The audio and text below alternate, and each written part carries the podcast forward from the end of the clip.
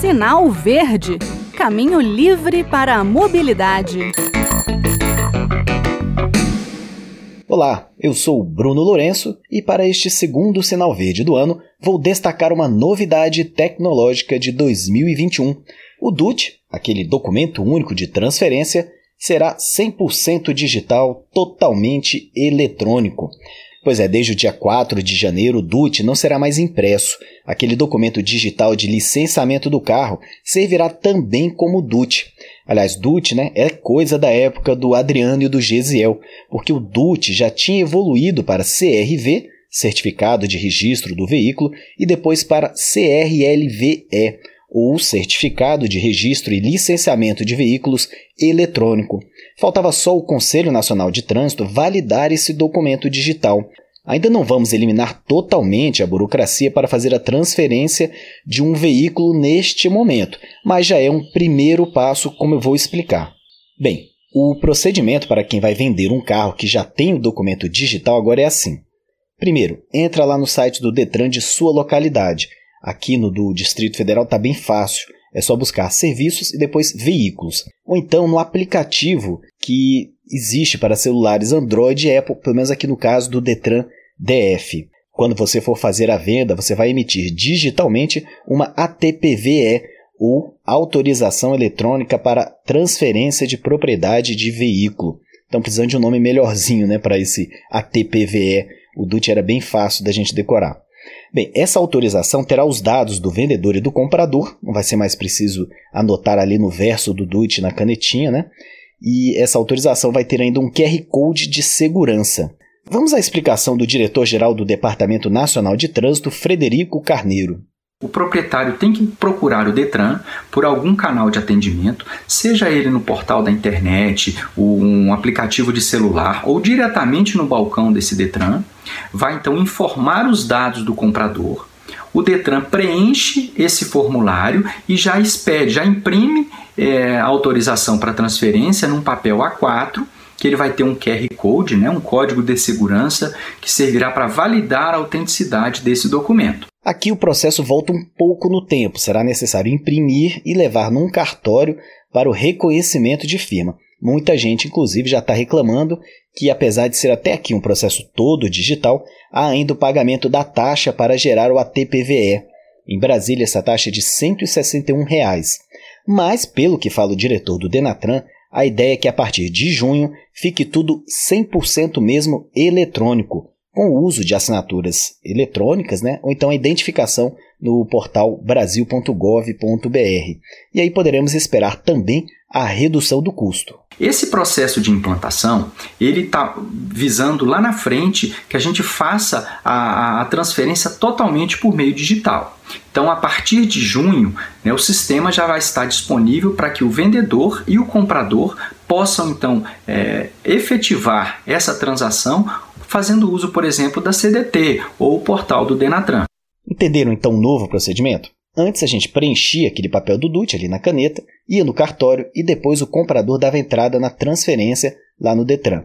Agora a gente vai, neste primeiro momento, no cartório já com o documento preenchido com os dados do comprador e vendedor, reconhece firma e dá entrada no Detran. Mudou pouco, né? No final das contas, mas como a gente ouviu do diretor do Denatran, a gente poderá pular essa fase do cartório a partir de junho e fazer tudo pelo computador mesmo, sem necessidade de ir no Detran.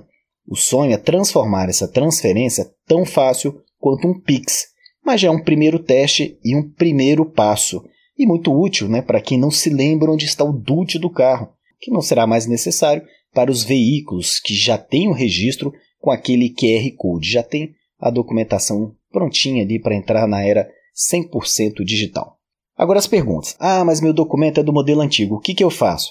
Bem, os documentos emitidos no modelo antigo, o DUT verdinho, aquele impresso em papel moeda, né, continuarão válidos até a transferência do veículo para um novo proprietário quando da sua venda.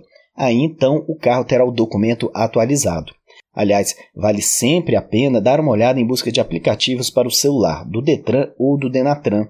A pandemia mais uma vez serviu para acelerar a migração de serviços presenciais para o atendimento digital toda hora aparecem novas funcionalidades.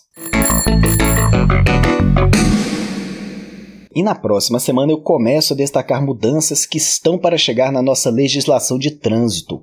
A partir de 12 de abril serão várias. Por exemplo, validade maior da habilitação, o aumento da pontuação para a suspensão da Carteira Nacional de Habilitação, livre conversão à direita, mesmo que tenha ali um semáforo, né? Isso já existe em países, por exemplo, como nos Estados Unidos. Agora, será que vai dar certo por aqui? Outra mudança: deixar de reduzir a velocidade para ultrapassar ciclista passa de infração grave para gravíssima. Aqui vão meus aplausos. E o fim da aula noturna para obtenção da CNH. Bem, são várias as alterações que entram agora para valer no dia 12 de abril. A gente vai ao longo dos próximos programas destrinchar um pouquinho de dessas alterações que estão vindo por aí. E essas mudanças no Código de Trânsito Brasileiro passaram aqui pelo Congresso Nacional. Foram vários embates, por exemplo, no Senado. Teve gente que criticou.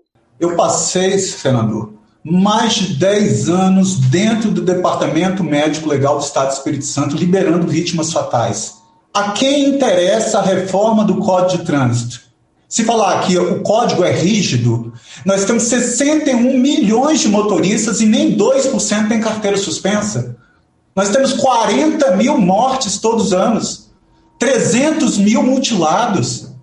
Só na saúde o impacto é de 50 bilhões na economia 200 bilhões e nós vamos flexibilizar.